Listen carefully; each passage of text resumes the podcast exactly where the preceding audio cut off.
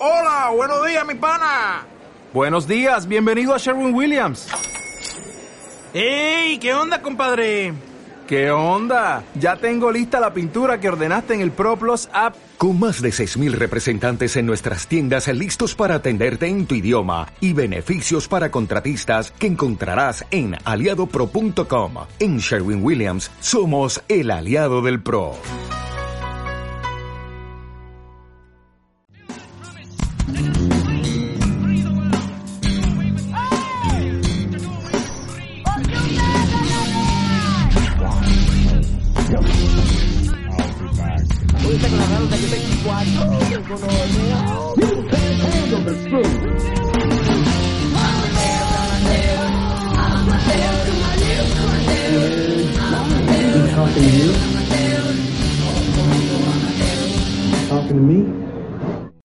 Entonces, ¿qué? ¿Qué más? ¿Cómo están? Estamos aquí por fin, por fin, por fin grabando el piloto que va a salir al aire de Cinéfilos Amateurs, un podcast que queríamos hacer desde hace mucho rato, después de sentarnos en las torres de Bombona a tomarnos unos buenos rones y a hablar de todos esos proyectos que nunca se terminan haciendo, pero que este sí se va a hacer. Y estamos en tiempo de cuarentena y el tiempo de cuarentena no nos va a detener a seguir creando, a seguir haciendo cosas bien bacanas para que la gente se entretenga, para que en este caso veamos mucho cine y para que comentemos sobre esas películas que en algún momento hemos querido ver o aquellas películas que nunca habíamos escuchado, pero que pues con esta iniciativa van a escuchar por primera vez. Estoy aquí con Liz Arboleda, una colega comunicadora audiovisual, y con Momo, que es un comunicador social y periodista, y vamos a estar hablando de una peli que la van a poder encontrar en Netflix y que en un breve momento les voy a decir cuál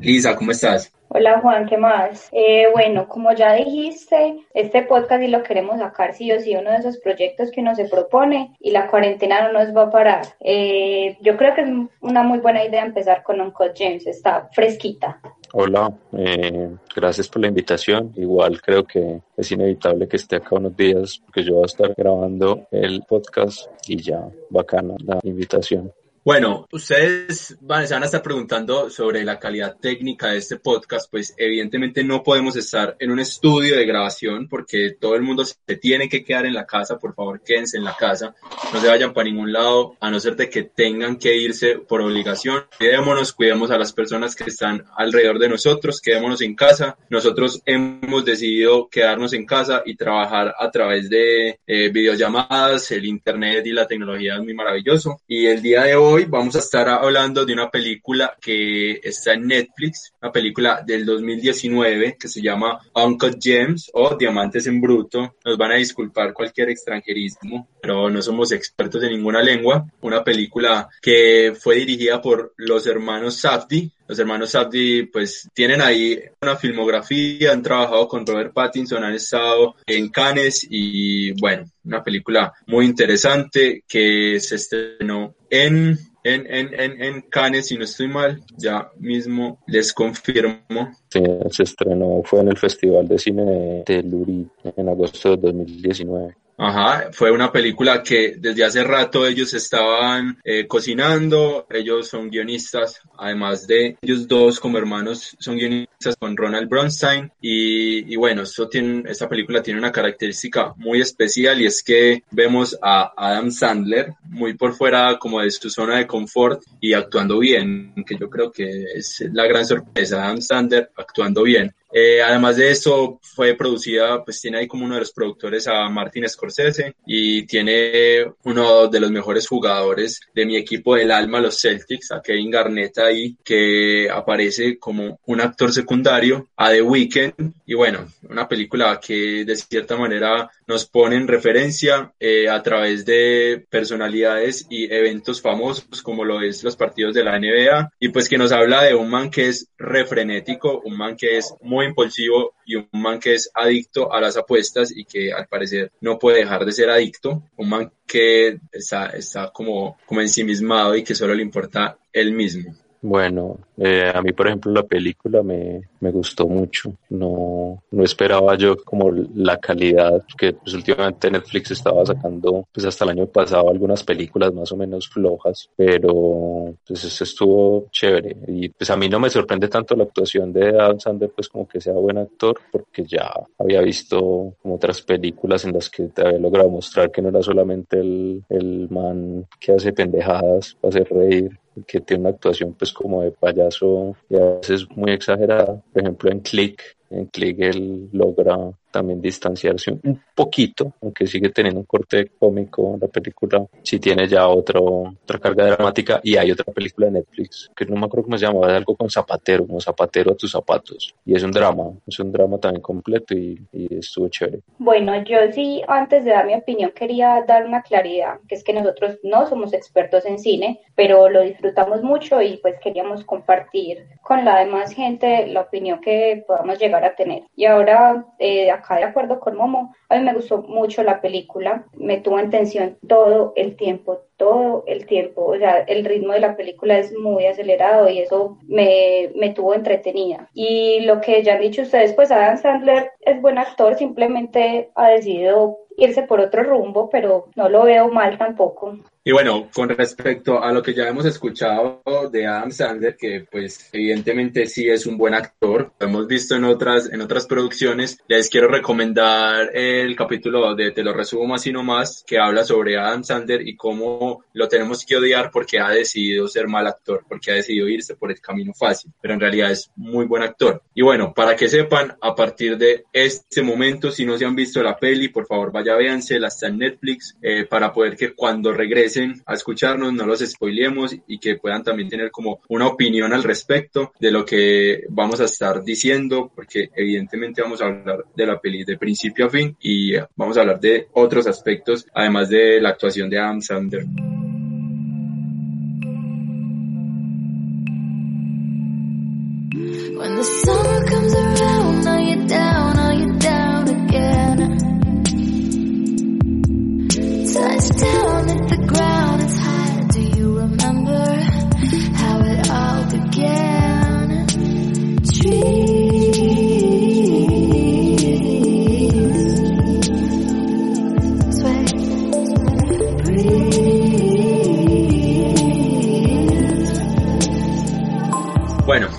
quiero que empecemos por, a ver, yo no sé, yo quiero que ustedes me cuenten qué putas tiene que ver que los mineros sean negros y sean judíos. O sea, ¿qué aporte podría tener eso como para la trama? Que igual a mí me queda ahí como, como la conexión, eh, según va pasando la trama, nos, nos dejan muy en claro desde el principio que Howard es judío, pero, pero ¿cómo lo conectan ahí? Pues es que eso, eso tiene mucho que ver es con quiénes son los directores y quién es el actor también. El, y es que tienen una tradición judía muy fuerte. Eh, digamos que es un combo de cineastas nuevos, los, son estos hermanos, ¿cómo es que se llaman? El, no recuerdo el, el apellido de ellos. Eso. Y Adam Sandler ya hacía parte también de otro combo muy grande, que son de todas esas películas de comedia, que también son de una,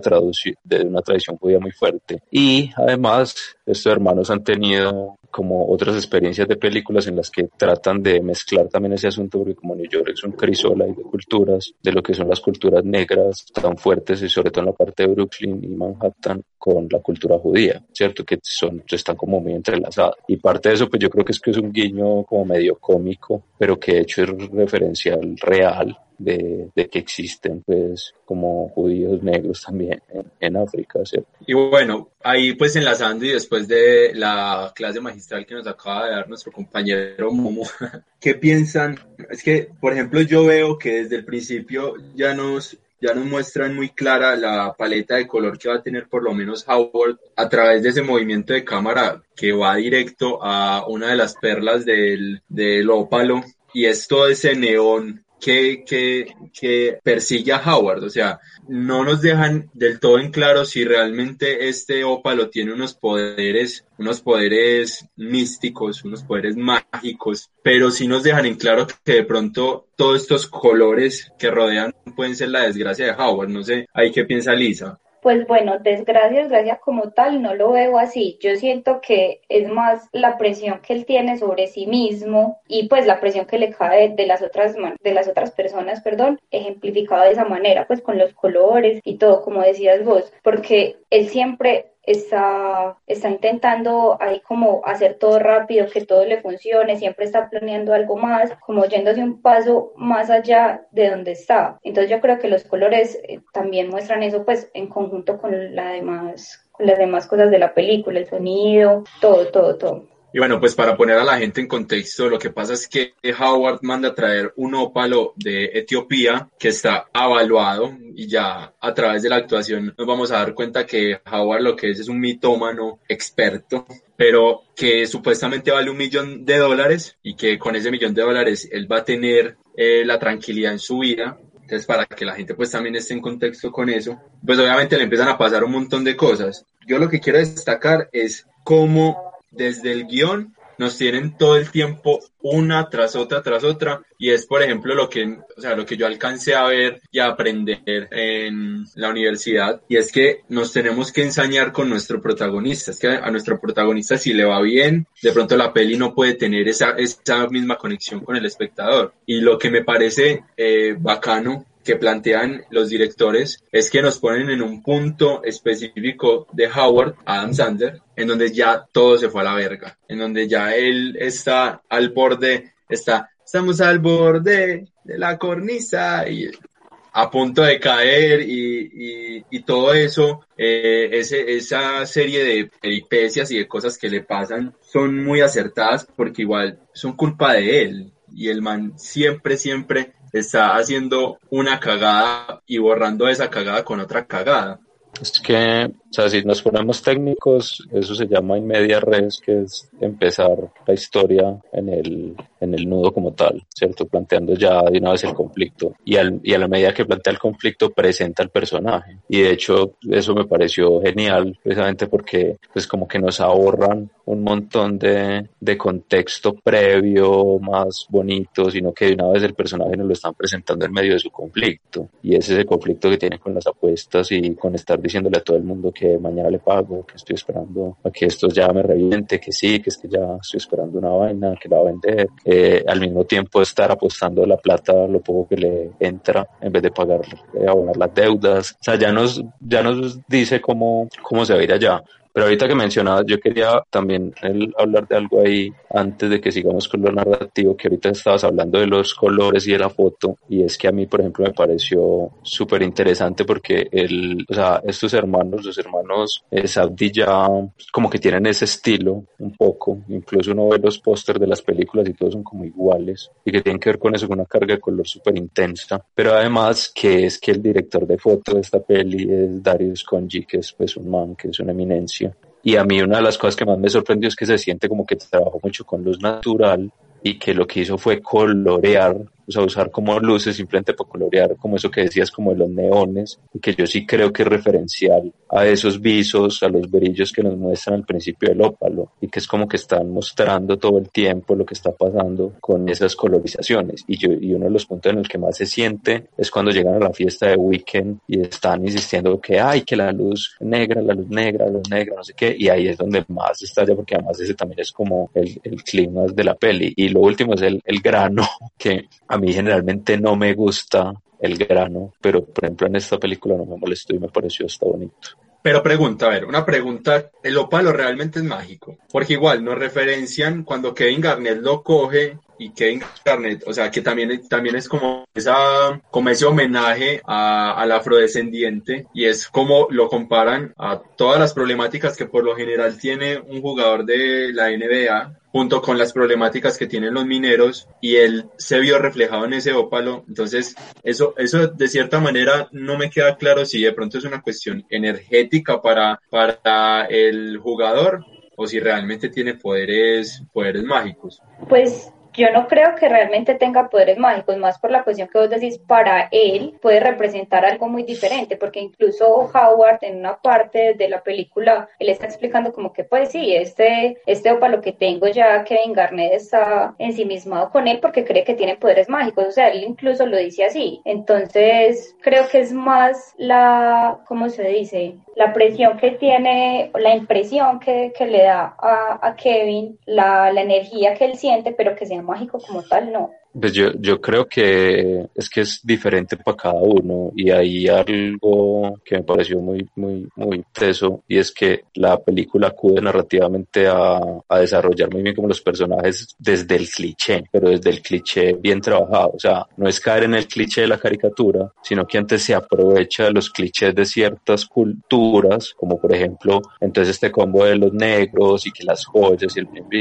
y los judíos y la carga mística de los judíos y la carga de la familia y la plata y los negocios y cómo entonces estos otros que no sabemos muy bien, pero son como parecen que fueran de ascendencia Europa del Este, que son los matones, eh, y está el jugador de baloncesto con todas esas vainas que tienen que ver como con los agüeros, con, con que le vaya bien en un partido y que ahí se lo termina cargando como a la piedra por lo que le dice el man. Y bueno, para que me tengan ahí, la construcción de el, el antagonista que, que, tiene ahí como un pequeño, no un arco, sino como, como que nos tiran pistas de que no es tan antagonista, que es Arno, para que lo tengamos ahí y, ahorita hablemos de, de, cómo también se desarrolla ese vínculo entre Arno y Howard que tienen inevitablemente. Pero bueno, antes de eso, yo creo que es lo que la mayoría de, de nosotros, los depresivos de esta nueva era, hemos sentido por lo cual nos sentimos también identificados un poco con Howard y es cómo es que tenemos la capacidad de autosabotearnos tanto y de saber que estamos autosaboteándonos y que a pesar que llegamos a ese punto de quiebre, nos seguimos autosaboteando. Y ahí es cuando quiero que hablemos de la verosimilitud, que yo, por ejemplo, a esos personajes les creo. No conozco mucho de la cultura, no conozco mucho del contexto cultural, social y económico, pero yo veo esos personajes y me los termino creyendo porque pues igual soy muy fanático de la NBA, entonces por ejemplo con todo este tema de los lujos de la NBA, pero también por ese autosaboteo que en algún momento hemos sentido. No sé si ustedes se sintieron de pronto conectados con ese personaje de Howard. Yo, por el contrario a lo que decís vos, yo no me sentí para nada identificada con Howard. Antes eh, quería resaltar como eso de la película, pues desde mi punto de vista, que él es el personaje, pero yo no siento como esa empatía por él, como que quiero que le salgan las cosas bien, sino que es como que, mira, la estás cagando con cada cosa que haces, que decís, para, por favor, o sea, date cuenta, pero eso no le quita la verosimilitud que vos decías, pues porque yo lo veo a él y sé que hay personas así y me lo creo totalmente y le veo ese, ese desespero a él, pues la construcción del personaje se volvió tan, pues la hizo muy, muy parte de él, porque uno veía a Adam Sandler siendo Adam Sandler, pero siendo Howard también, no sé si me hago entender. Entonces yo lo veía, yo era como que no más, o sea, no puedo con este tipo, pero me tensionaba porque me estaba creyendo todo lo que le estaba pasando. ¿Me hago entender? Pues es que yo no creo que ahí hay como un malentendido entre lo que son las estructuras narrativas a veces de creo que es que los personajes uno los tiene que como que identificarse completamente con ellos, ¿cierto? Como que el protagonista tenga que tener una bondad ahí intrínseca, no, pues simplemente es como que uno pueda entender, así como uno también puede empatizar en algún momento con los antagonistas, pues es que empatizar tiene que ver es como con entender, no es de quererlo ni siquiera. Y uno pues a Sander lo odia, eh, o sea, Howard lo odia uno cada vez más, pero hay momentos donde uno sí lo entiende, donde uno sí, por lo menos de, de, de todo lo que lo caga, al mismo tiempo uno sabe como marica, pues que sí, pues este man tiene un problema, el hijo de puta, y, y, y cómo es que, pues que no tiene ninguna línea de soporte, porque además todo lo tiene alejado al mismo tiempo, o sea, y que eso es una cosa chévere con la construcción familiar judía, que, que es muy verosímil en ese sentido, en cómo manejan también el tema de la distancia de las relaciones y los negocios y que por eso decía yo que, son como clichés, pero que son clichés que tienen una base eh, realista pues y verosímil. Y, y pues ahí entrando como en ese tema de, del soporte de Howard, es que uno ve a este man y este parcero no tiene ya ni chimba, o sea, ya perdió toda la credibilidad, ya lo persiguen para cobrarle, ya le cobran muchísimos intereses más de los que le cobraban antes, ya todo el tiempo le dicen, hey, pero la otra vez me dijiste que no. Y además de eso, entre todas estas pérdidas, entre todas estas apariencias, porque eso es lo que el man es, el man es un aparente, el man quiere llevar una vida que de pronto no le pertenece y pierde de cierta manera a su familia. Y no del todo a su familia, porque igual todavía conserva a su hijo mayor, o bueno, al hijo del medio, que es el que, con el que, pues, con el que tiene más comodidad, porque el hijo también apuesta, o sea, porque el hijo es muy parecido a él, y como que nos enfatizan, o sea, es como ese énfasis en, en Neas, que el man es un ególatra, es un narciso, que no le importa sino lo que le pasa, y que no se da cuenta que todo es culpa de él y no del entorno que lo rodea. Entonces, a mí me parece bacano como mirar esas, esas cosas de las que él se soporta y si realmente es un auténtico. Porque digamos que de pronto lo que me dejan a mí un poco al aire es a Julia. Yo no sé si Julia es, es una, es una cazafortunas o si tiene un amor auténtico por Howard o si también tiene un problema gigantesco o si simplemente es la que la alcahuetea para que, para que le dé las cosas. Es que, y sin embargo, con todo lo que has dicho de, del tema de que sí, es que es un narcisista y que solo piensa en él, sigues estando muy presente todo el tema de que está preocupado por la familia. O sea, y eso en varios momentos se enfatiza y en varios momentos se recalca el, el ambiente familiar de lo que es en la cultura judía, la relación que tienen, de la forma en la que se relaciona, por ejemplo, con su suegro, ¿cierto? la forma en la que generan esos vínculos y al mismo tiempo el matrimonio, que es otro cliché de las narrativas judías en la cinematografía y en la televisión, de que son personas que se odian pero se mantienen juntas y que de hecho muchas veces tienen pero acá le dan un poquito pues como la vuelta también al, al tema. Bueno, pues acá de lo que Juan dijo quería resaltar como lo de Julia, que yo también quedé como con esa duda, porque sentía como que me gustaba el personaje, pero como que bueno, ¿qué más está haciendo? Pues también como resaltar que ese fue el debut de la actriz Julia Fox, pero sí que como en el aire con ella, no sé si de pronto Momo nos pueda dar su, su opinión o lo que vio de, de Julia, que yo sí quedé como en blanco pero pues es que no sé a, qué se refieren bien. O sea, realmente el personaje funciona como la amante y que al final va a terminar mostrándose que es como el único soporte que él tiene y que de hecho es tan dramático por eso en el momento en el que rompen y que él llega al apartamento y comprueba que es que ya no estaba porque ese es el, o sea, ese es el punto máximo después en el clímax que él se da cuenta de que ella está pero no está, que es cuando él entra a la tienda y la ve ahí otra vez trabajando después de todo el bonche que han tenido, después de que se le dio el apartamento y, y, no puede contar con ella porque era la única línea que le quedaba, pues porque su esposa ya no lo enfatizaron en, en, escenas anteriores, lo odia completamente y se lo dice, o sea, que no quisiera ni siquiera tener que volverle a hablar. Entonces, pues esa es su función principal, el, el amor, si es auténtico, ¿no? Yo creo que eso ya es una discusión ontológica y filosófica que no es de la parte narrativa, pues porque es como empezar a hablar de, de qué es el amor y entonces cuándo el amor es verdadero o no, o que si entonces el amor verdadero no puede estar atravesado por el interés de una vida mejor, de lujos o lo que sea, pues yo creo que eso es otro cuento. Aquí en este caso, de hecho la vieja me parece que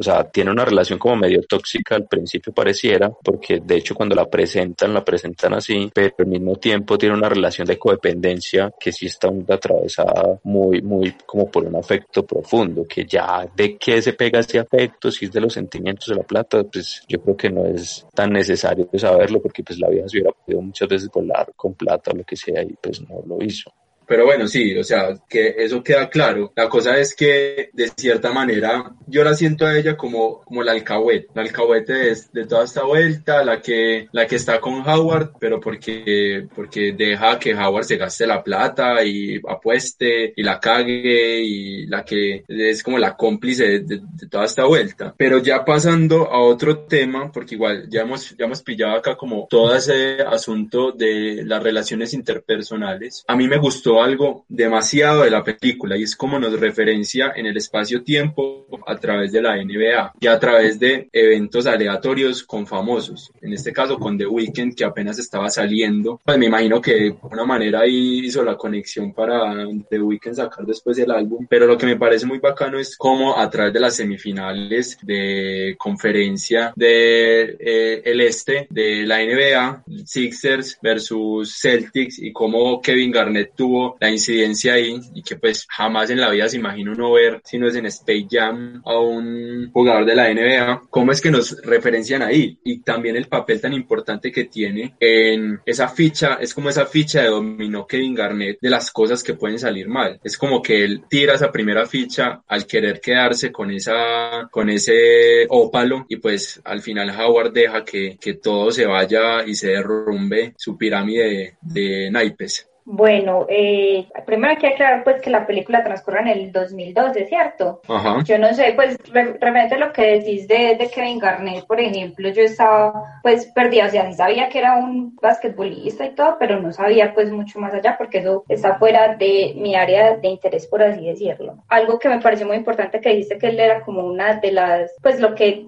daba el pie a las otras cosas para que sucedieran como un gesto de ahí de, de Howard fue cuando él hacía sino apoyarse en las, en las vitrinas, que le decía como que no te apoyes, no te apoyes, no te apoyes hasta que ya pues quebró todo y se fue a la mierda, pero no sé cómo responder a, lo que vos dijiste de lo del espacio-tiempo como tal. Me perdí ahí en esa parte, discúlpame pues. Pues como para, para complementar, o sea, digamos que funciona como un leitmotiv las apuestas y, el, y los mismos partidos de baloncesto, porque igual es como lo que, lo que está presente todo el tiempo en la vida de Howard, y no me acuerdo quién es el que lo comenta, pero que dice como, ustedes los judíos están locos con el baloncesto, pero también los balones de baloncesto que tiene Howard, el anillo de los Knicks del 79 que tiene Howard, o sea, tantas cosas que uno dice, bueno, este man le encanta el baloncesto, pero además de eso apuesta y por eso es que se emociona tanto. Pero yo creo que es, es como que no, nos conecta primero dándonos a, a, pues dándonos como una entrada a ese matrimonio fallido completamente cuando él está viendo el primer partido por el que apuesta en la película, pero después hacia el final de la película todo este momento tenso y todo este momento que nos tiene al tope todo el tiempo es el mismo partido de, de baloncesto junto con las otras cosas que están pasando en paralelo en el casino. Entonces por eso digo que digamos que me parece muy bacano cómo utilizan esa narrativa de la NBA para también tenernos referenciados a qué es lo que está pasando junto con es que los últimos dos minutos del baloncesto son los que importan y que pues obviamente la película en su totalidad es muy buena, es muy genial, pero también los últimos minutos de la película creo que son los que pues los que mejor me tuvieron ahí conectado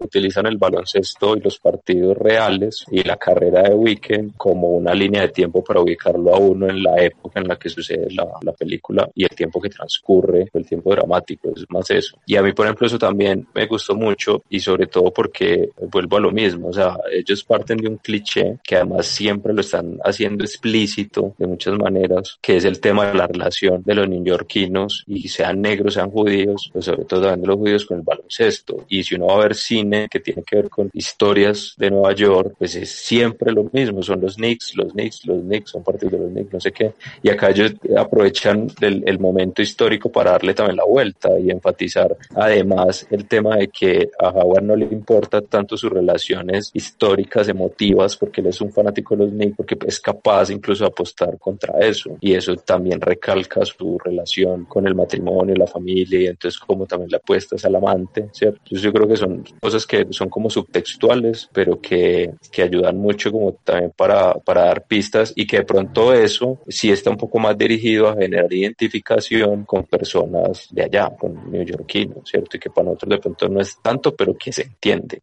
Y pues, o sea, es muy genial también como toda esta, eh, toda esta relación que tiene Howard, pues desde su mitomanía, porque yo no veo que sea otra cosa, sino que el man es, además de ludópata, es mitómano, y pues no sé si cleptómano también, pues porque se roba un montón de cosas y de mercancía de otras personas, pero bueno, eh, eso lo hace realmente como para tener la plata para apostar, Bueno, eso, eso que, que estás diciendo eh, no es que sea cleptómano, sino que eso es una, una característica de las personas que están en ese ciclo de deuda, que siempre están echando mano de lo que sea, convencidos, porque es que además es que no es un tema de que, que ellos engañen a conciencia, sino que ellos también se engañan a sí mismos de que lo pueden reponer. O sea, como que pues igual estoy esperando más plata. Entonces hago esto y ya después se lo repongo también como toda esta, toda esta cuestión de mitomanía y de ludopatía y de deudas y de todo, eh, nos hace como una referencia a cómo se relaciona con las personas. Y es con las personas en general, o sea, es con todas las personas. No es como que tenga una relación especial, aunque bueno, tiene ahí como unos puntos obviamente claros eh, con la familia, pero el man todo el tiempo es eufórico, todo el tiempo es, es pensando en, en cuál va a ser la siguiente jugada, cuál va a ser el siguiente movimiento. Y también es como, como que al principio tienen Arno, Arno, Arno, Arno, y no sabemos quién es Arno, y, Arno le está cobrando, y Arno le mandó unos, unos matones, pero luego nos damos cuenta que Howard es como que, o sea, es como tan tranquilo con todo eso porque Arno hace parte de la familia. Entonces, me parece, me parece muy interesante también como, como cómo construyen a ese personaje antagonista. Es que me parece también un actorazo porque solo en la mirada es como si se estuviera arrepintiendo, pero igual tiene que reprender a Howard, pero en la mirada es como que, uy, ¿será que le están pegando muy duro? ¿Será que, será que me estoy pasando? ¿Será que esto? Y ya hacia el final de la película nos damos cuenta que el man se arrepiente completamente de haber contratado a, a estos dos matones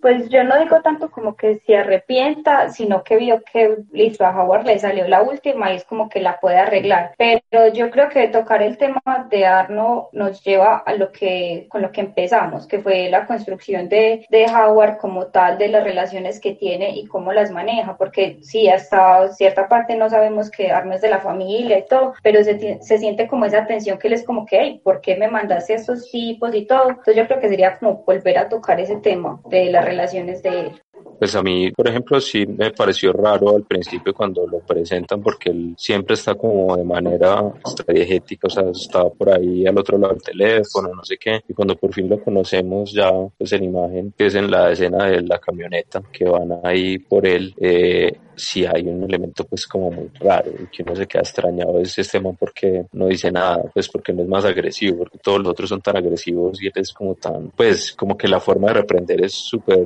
súper rara, como es que peloten y metan en la cuela, pues, o sea, no es, no es rompale las piernas de los costillos, sino que es como, pues no, ya, no, no, no lo toquen, no le peguen, métanlo ahí, quiten la ropa interior. Y uno también dice, es como, marica, ¿y por qué no le vacían la joyería? O sea, o sea, es todo el tiempo como, pero ¿por qué? O sea, y al principio para mí eran como cosas que, que tendían a, a, parecer un error, pero ya después uno entiende cuando se da cuenta precisamente en, la reunión familiar, dice que va a recoger el suegro y es como que este man está ahí, ah, maricas, que es el cuñado, ¿cierto? por eso es que no es tan agresivo, pero al mismo tiempo hay una distancia como, como prudente para, para mantener ese tema de los negocios y los matones. Igual, pues hay una distancia, yo creo que generalizada con toda la familia hacia Arno, encabezada por el suegro, que el suegro es como que, ah, este man parece que tuviéramos un intruso en la casa, y pues Howard es como que, ah, el menos le está intentando y él es, él es cada vez alejándolo más, pues por lo menos no se casó con tu hija. Entonces también de pronto yo digo que si bien los negocios una cosa y la familia otra, Arno igual tiene como esa, eh, ese remordimiento de hacerle todo ese, todo ese problemón a Howard, pero también en alguna parte de su ser lo disfruta porque, men, porque están aceptando a Howard, y Howard es una mierda, es un mitómano, es un, es un mal parido. Entonces, ¿cómo, ¿cómo es que lo aceptan? Y, bueno, igual todo termina como termina, pero ya vamos a hablar de eso. Quiero hablar es de algo que me pareció muy genial, una de mis partes preferidas de la peli, y es ese pequeñito plano secuencia cuando llegan eh, a cobrarle y la puerta no abre, que yo creo que ahí empieza todo como a volverse un poco más caótico y que también me parece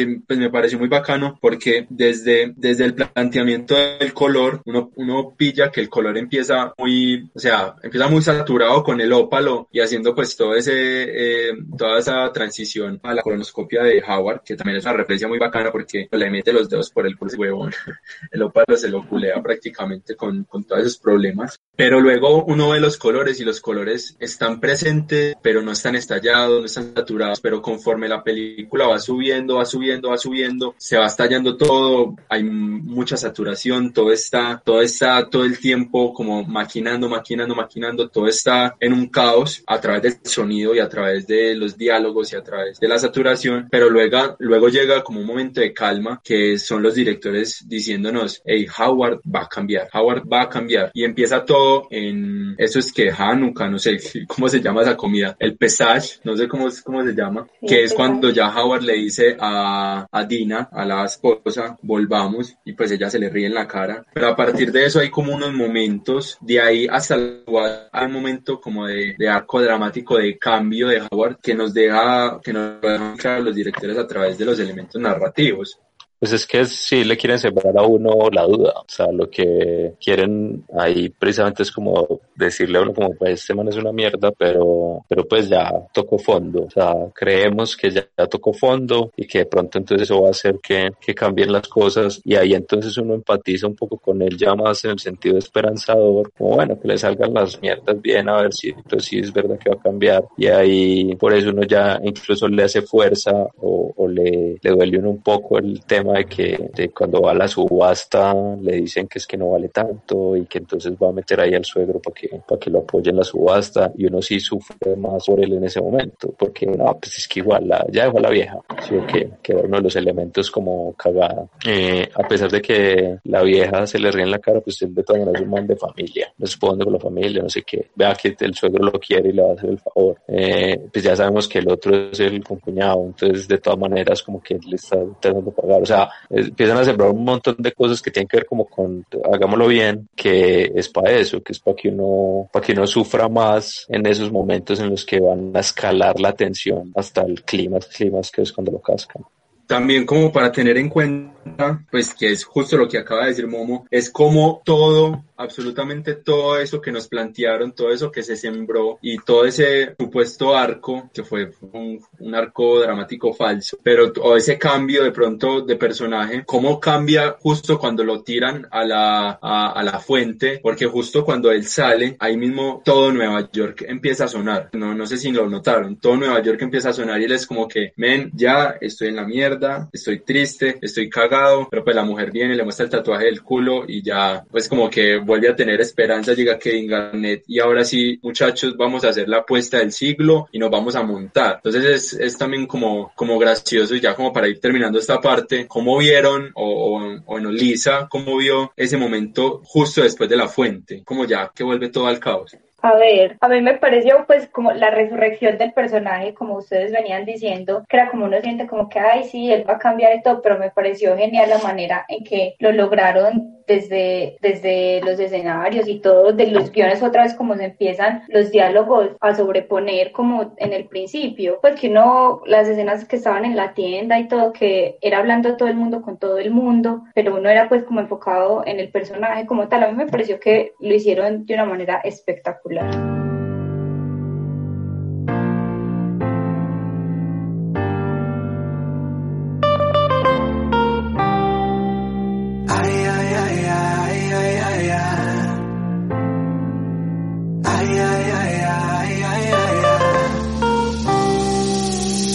As a two-year-old and she know it. Got me at a loss for words, though I'm a poet. Watch it when she bag it up, toot it and throw it. In the circle, hurt you by virtue when she show it. Y creo que viene el desenlace pues que ya todos sabemos cuál es, y es que de alguna forma gana, a pesar de que a Kevin Garnett le, le, le había ido mal en el anterior partido, gana con todas las predicciones, con esa triple apuesta, y gana un millón doscientos veinticinco mil dólares, y ya todos, después de estar en ese momento de estrés y en ese momento de éxtasis, vemos como todos los personajes, o bueno, los personajes involucrados, porque evidentemente al final nos muestran a la familia familia y a la esposa de Howard queriendo llamar a la policía porque no sabe qué es lo que está pasando. Pero como Julia, como incluso el, el, el Sugar Daddy que se encuentra Julia en, en el helicóptero, como todos ellos, Howard, Arno y los matones, como todos ellos están en ese momento de éxtasis y ya por fin Howard la tiene para él, pero vemos cómo termina. Y yo digo, yo, sabiendo que nos plantean ese supuesto cambio de personaje, cambio de actitud y que no cambia nada, yo digo que era la única forma en que podía terminar. No sé qué piensen.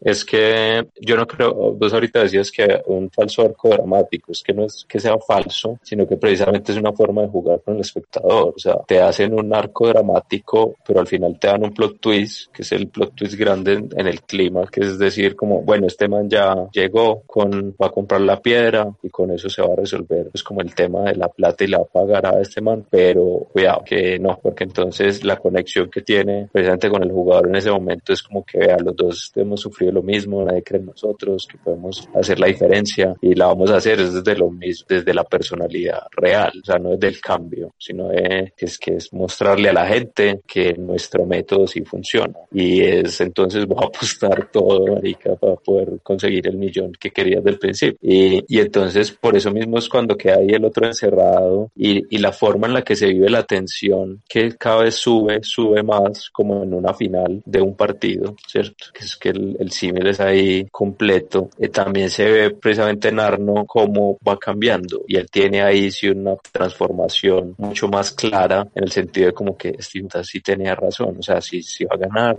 ganó, ganó, ganó la plata, no sé qué. Eh, o sea, entonces, o sea, es que todo está maquinado porque uno de verdad crea que listo, la va a sacar. Pero yo también creo que es, es la forma correcta de darle desenlace, porque es que si no, entonces no, el desenlace sería demasiado inmoral, por así decirlo. Uno quedaría como con el sinsabor inmoral, donde el desenlace fuera ese tan sencillo, como de decir, como este man igual se salió con la suya. Y entonces por eso llega el otro después de que tanto lo había jodido y que lo ha pasado por encima y que lo ha dejado bien cerrado y tan, y le pega el tiro de una y ese es cuando uno llega y ahí sí queda frío. Bueno, yo ahí sí estoy totalmente de acuerdo con ustedes. No, pues no había como otra manera de cerrar todos los problemas de Howard, todo lo que es la película en sí. Pues porque el momento en el que Arno y los otros, pues los matones del quedan ahí encerrados, yo en ese momento yo dije, yo, acá ya se fue todo a la mierda. Cuando ya empezó pues a mejorar el, el partido y cómo se fue, se fueron dando las cosas, yo dije, ya listo, acá va a quedar bien, pero como decís vos, Momo, queda uno como con ese sinsabor, como que listo, se le resolvieron las cosas, pero no está bien del todo. Entonces esa, esa manera de, de terminar, de literal con Howard me pareció muy bien lograda, pues como que no había, no había otra manera. Para mí no había otra manera de terminarlo.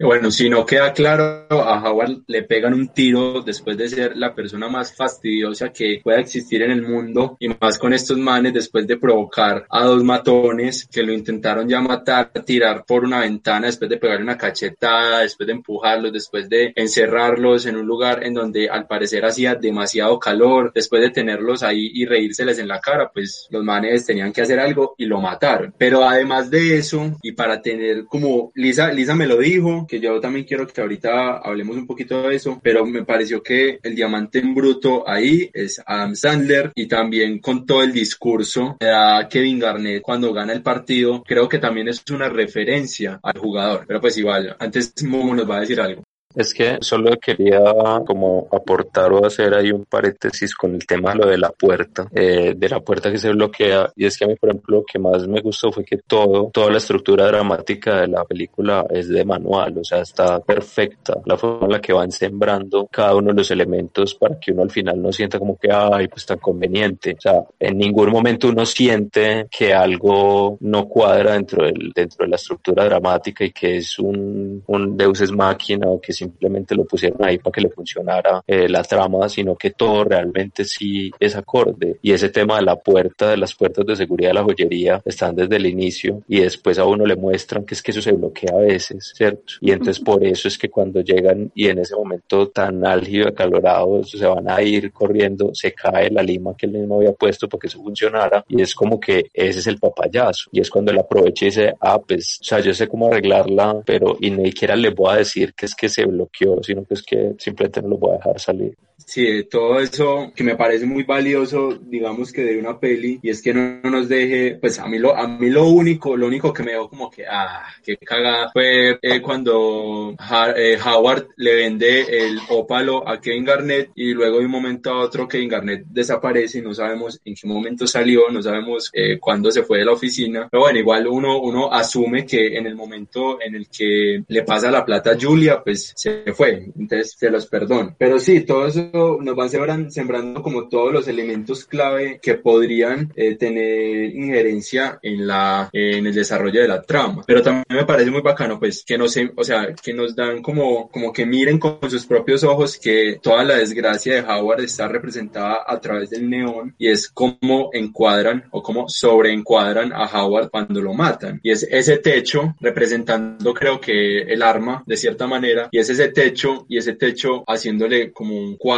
como enmarcándolo en, en ese, en ese neón. Y pues que me parece también un, un encuadre muy bonito. Pero también como referencian, y no sé si esto es intencional, la carrera de Adam Sandler con la carrera de Kevin Garnett a través de su discurso. Y es, ah, sí, lo pude lograr, lo hice muy bien, a pesar de que tengo 36 años, que pues 36 años es una edad muy adulta para un deportista, eh, todavía tengo mucho por dar, pues como, como, esa referencia, no sé, y ahí hablando como de el diamante en bruto, ese Adam Sandler es un diamante en bruto que ha decidido un tipo de negocio específico, pero que tiene mucho por dar. A eso era lo que me refería yo cuando estábamos hablando pues antes de, de, grabar, que te decía que Adam Sandler para mí era el diamante en bruto, pero es por todas las críticas que se le han hecho, lo que ya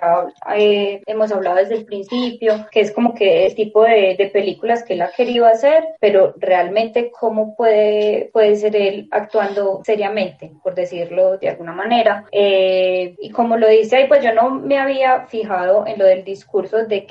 Haciendo pues como alusión a, la carrera de, Adam Sandler, pero ahora que lo mencionas, pues que para mí tiene todo el sentido, que él es como haciendo ese guiño también a la gente. Pues, pero es que yo creo que es que son varios, o sea, y que yo creo que a Adam lo escogieron por eso, pero al mismo tiempo también hacen la referencia a la carrera de Kevin Garnett por eso, porque también es él y también es de Weekend, o sea, o sea, son como todos y que todos han sufrido lo mismo, que es como haber elegido una carrera de cierta manera cuestionable en cada uno de sus contextos o acciones cuestionables en cada uno de sus contextos. Y de hecho a mí una de las cosas que me pareció más tesa es que Weekend aceptara precisamente la relación tan directa que le meten ahí con la cocaína al principio. O sea, pues yo creo que son varios, o sea, no solamente como la referencia a Sanders, sino que yo creo que el casting está muy bien hecho porque son varios los personajes que, que son eso. Incluso la misma Idira, que es la, la esposa de la I, ¿cómo se llama el personaje de la esposa? No me acuerdo. Dina. Creo que es eh, eh, Dina, que Dina es Idira, no me acuerdo del apellido, que es una persona que también se volvió muy importante en el mundo cinematográfico ya una un poco más adulta después de haber hecho un montón de cosas y fue casi que por la canción de Frozen y por un musical que hizo en Broadway. Pues ella es la que le da la voz a, Elsa, en Frozen y, y, también es la, la que encarna el personaje de la bruja esta,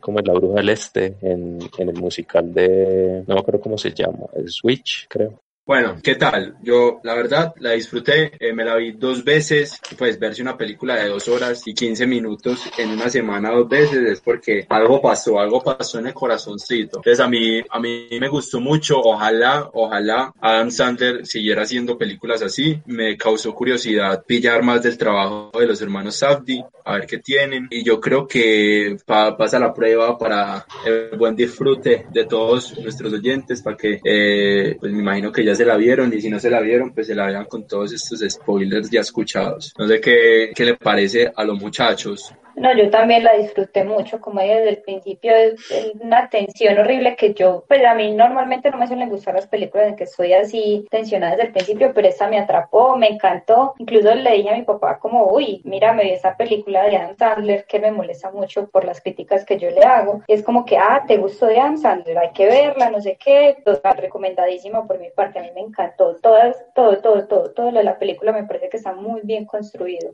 Pues a mí, de hecho, sí me ha gustado el cine de Adam Sandler desde siempre.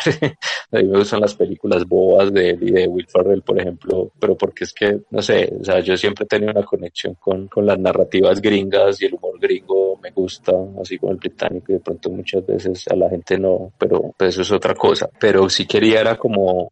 antes de decir que todo lo mismo que hemos dicho todos ya, y es que es muy buena película, ahorita que, que el mono fue el que dijo que había un error, pues un error aparente en esa parte de, de cuando sale Kevin Garnett de, de, la joyería, es que yo también vi algunos errores de continuidad pues leves durante toda la peli, pero muy leves, y eso de los personajes pasa con otros, que también pasa con alguien al que le debe plata que va y él le entrega un reloj Rolex, ¿cierto? También es un personaje que evaden como varias veces. Y hay otro que es el que había dejado allá una joya que también le hacen como énfasis en una parte que es como un Cristo con Michael Jackson y él llega en un momento a la joyería y también pues se queda afuera y nunca muestran como ve este manto es que se aburrió y se fue porque llega a tocar porque él ya había dicho en una escena que iba al otro día por él y este es cuando como que se revuelca todo. Entonces uno por el ritmo que tiene de montaje uno le perdona todas esas vueltas porque no terminan siendo muy importantes y la parte importante dramática pues se sostiene y no se cae en ningún momento. Entonces sí yo creo que es muy recomendada y intencionante y yo la veo muy parecida a otra película que tiene o sea yo no sé si la han visto tiene muchas similitudes se llama Limitless o Sin Límites con que es el de la pastillita mágica que le da inteligencia que es un escritor no la han visto. Y es pasa todo pasan cosas muy parecidas con lo que tiene que ver con, con el ambiente de Nueva York lo frenético de cómo se le va al mundo a la mierda en un momento y de cómo parece que va a terminar. Pero eso es una serie no eh, la serie vino después. Sí la película es con ay, es que se me olvida el nombre del actor es eh, Bradley Cooper es Bradley Cooper el protagonista de Limitless la película. Y él sale en la serie por ahí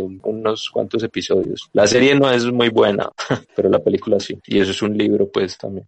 Terminamos. Muchas gracias por escucharnos en este piloto, en este primer podcast. Y le queremos agradecer a Momo por estar, porque va a ser el controlador de sonido lo que dure la cuarentena y posterior si quiere seguir participando. A Lisa, que es mi compañera de podcast y que va a ser mi compañera de podcast de ahora en adelante. Muchas gracias. Agradecerle a Angie Sierra Soto, más conocida como Maco, que es la encargada de la parte gráfica de tanto de este podcast como de Conversine, que es la red para el fomento del desarrollo cinematográfico audiovisual de Antioquia. Vaya, síganla, denle mucho amor. Aparece en Instagram como arroba maco-sktsh,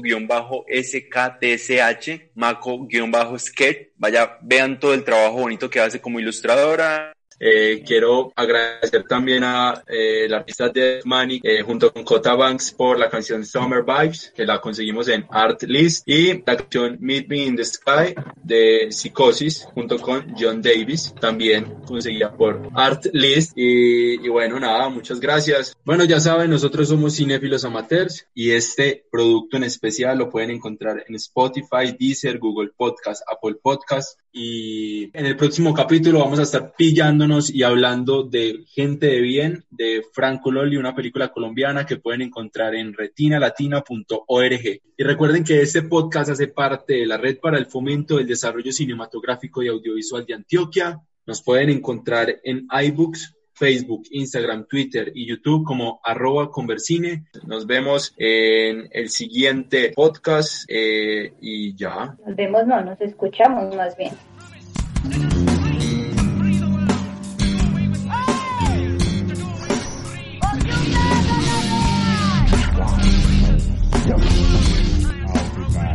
We a You.